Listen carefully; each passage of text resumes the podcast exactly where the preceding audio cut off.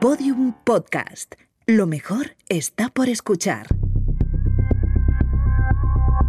La redada. Hola, Fran Gómez. ¿Qué tal? ¿Cómo te encuentras?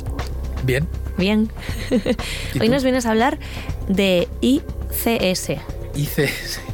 ICS, ICS. que es el Sistema de Control Industrial. ¿No has oído hablar de él o qué? Eh, pues la verdad es que nunca. Vaya, De, pues de CSI sí, De CSI sí, pero del ICS. sí. Del ICS, bueno, sí. O sea, algo me suena.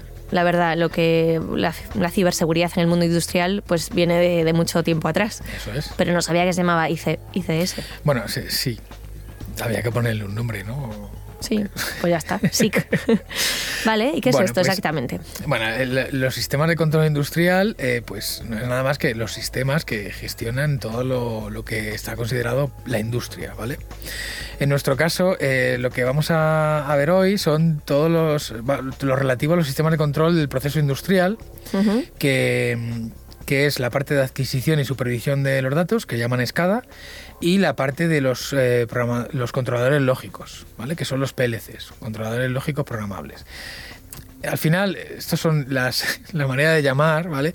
a todos los sistemas eh, informáticos que Mm. gestionan los procesos de la industria, ya sea un robot en una fábrica de coches Sí. o eh, las compuertas de, de una presa.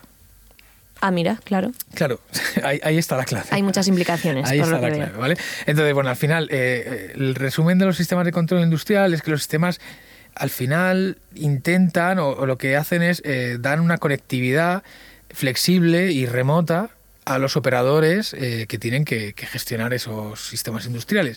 Y al final lo que, lo que tenemos que pensar es que los sistemas industriales también alguien tiene que supervisarlos y hay que meter procesos y, al fin, y todo no se puede hacer manual. Antiguamente pues era manual y se Y va ya. actualizando. ¿vale? Y ya no, vale. Vamos a empezar por un poquito de historia. Venga. En el año 2009 se detectó uno de los primeros ataques a compañías petroquímicas de gas y petróleo. Fue conocido como Night Dragon. Y su principal cometido era el espionaje y robo de información sensible para su posterior venta. Y ahí empieza un poco ¿no? la historia de la ciberseguridad en el mundo industrial. Pues sí, ese es el. Fíjate que es súper reciente. Hemos dicho ¿no? Sí, 2009, 10 2009. años. O sea que. eh, lo que ha pasado es que los sistemas industriales siempre se han quedado muy, muy, muy apartados de, de Internet, sobre todo, para estar seguros. Porque al final, eh, también te digo, actualizar un sistema industrial no es como actualizar el Windows de tu casa. Ya, imagino. Hay muchas No veces que, no, que se tiene no que cambiar. con reiniciar. No, claro. Claro. Y se tiene que cambiar no solo el sistema que lo gestiona, sino todo el sistema. Entonces eso no- a veces no se puede hacer. Entonces en el 2009 efectivamente el Night Dragon es el, es el primer ataque que, que sufren este tipo de, de empresas. Es el vector de ataque, fíjate que, con- que consistía en, en atacar la página web pública de las empresas y luego ir saltando por los ordenadores internos de la empresa hasta encontrar los ordenadores que te, que te interesan, los que controlan la- los sistemas industriales. Entonces, aquí la, la clave es que este tipo de ataques que son tan dirigidos, lo que, lo que suele pasar es que no es como cuando tienes un ransom en una empresa y todo se va al carajo, sino que estos pasan desapercibidos, ¿para qué? Para llegar hasta donde... Hasta el ordenador guay. Eso es. Aquí hay que ser sigilosos. Vale. Bueno, pues un año después eh, salta a la palestra eh, Stuxnet, ¿vale? Que es un, gusano detectado por Kaspersky. Aquí nótese que Kaspersky es una empresa rusa, ¿vale? No, nos había notado. Yo pensé que era de Cuenca. Entonces, bueno, Vale. los rusos siempre están muy, muy implicados en este tipo Sí. de cosas. Y bueno, se considera la primera ciberarma contra instalaciones de control industrial. Porque, eh, bueno, al final esta tenía un vector de ataque mucho, mucho más antiguo, que es que iba en un USB, Anda. un pendrive. Ya hemos hablado en algún podcast de, cuidado con los. USBs. Claro, pero date cuenta que este iba en un pendrive, ¿por qué? Porque quería llegar hasta los sistemas de control industrial que no estaban conectados a Internet. Claro. Y no podía saltar hasta Se ellos. llega la vieja usanza. Eso es. Entonces aquí, cuidado porque me gusta mucho cómo, cómo empezó aquí el tema de, de llegar hasta el sistema, hasta los sistemas clave, ¿vale? Luego, un año después, también se sospecha que los mismos creadores de este, de este malware crearon Duku. ¿Vale? La diferencia entre, entre Duku y este es que el vector de propagación de Duku iba no solo del USB, sino que también por phishing. Es decir, Ah, por email. por email. Te llegaba un email y ellos ya empezaban ahí. Lo que hacían era que cuando tú metías un pendrive a tu máquina, después de infectarte, ese pendrive se infectaba y cuando te movías a otra máquina pues, Se también se infectaba. Entonces, bueno, te he traído aquí un, un timeline de los que ha ido saliendo, ¿vale? A mí me gustan mucho los nombres, sobre todo, porque no Sí, parecen personajes de bola de dragón. está aquí. Salmon, Flame, Dragonfly, Eh, Está luego Tritón, por ejemplo. Tritón o Trisis. Eso es. Molan. Eh, quiero hablarte de Tritón o Trisis, ¿vale? Porque este, que es de 2017, no solamente robaba información, que es lo típico que hacen estos, este, este tipo de malware, sino que además esto saboteaba las instalaciones. Este O sea, ya iba más completo. Claro, este ya el rollo es un poco peligroso. ¿no? sabotaje. Porque- exactamente, porque sabotear, quiero decir, eh, no, hemos, no lo hemos comentado, pero las, eh, ahora lo comentaremos con, con el informe que, que vamos a ver del año 2019 en España.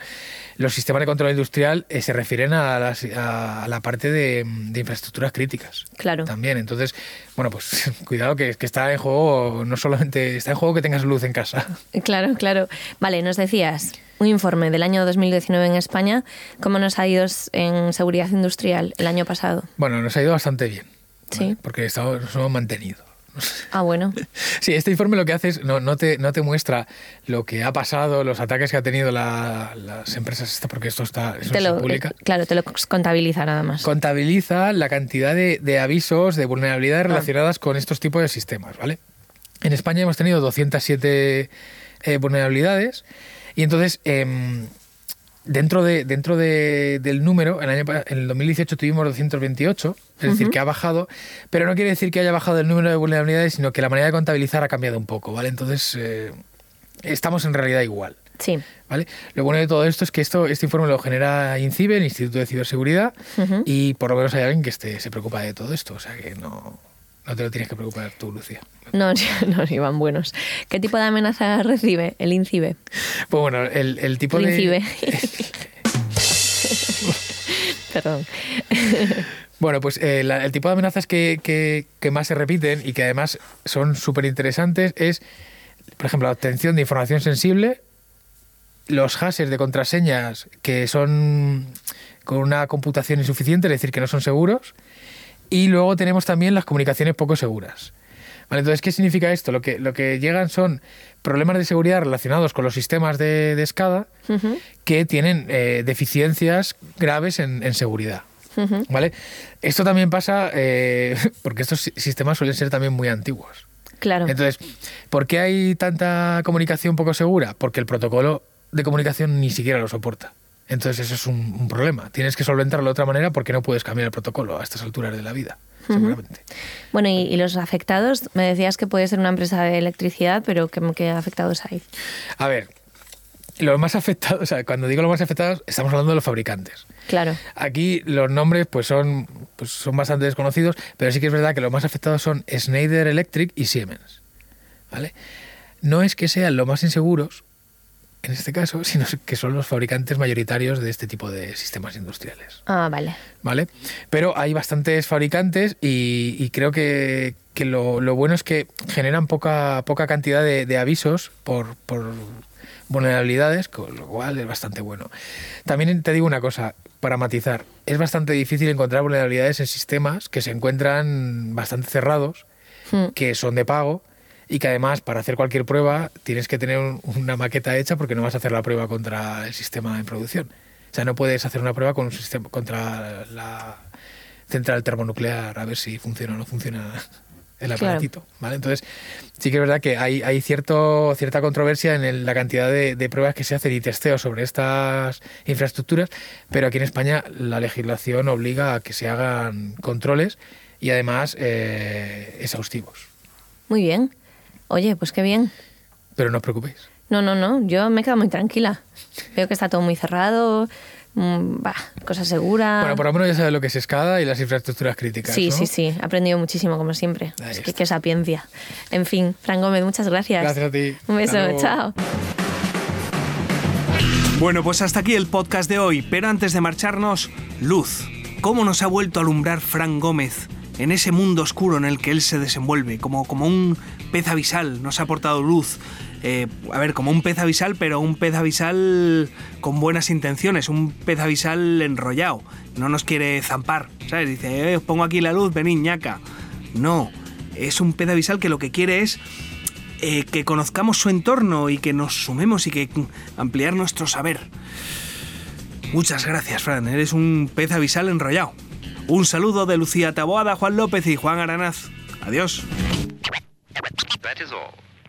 Todos los episodios y contenidos adicionales en laredada.com. Síguenos en Twitter arroba redada y facebook.com barra laredada podcast.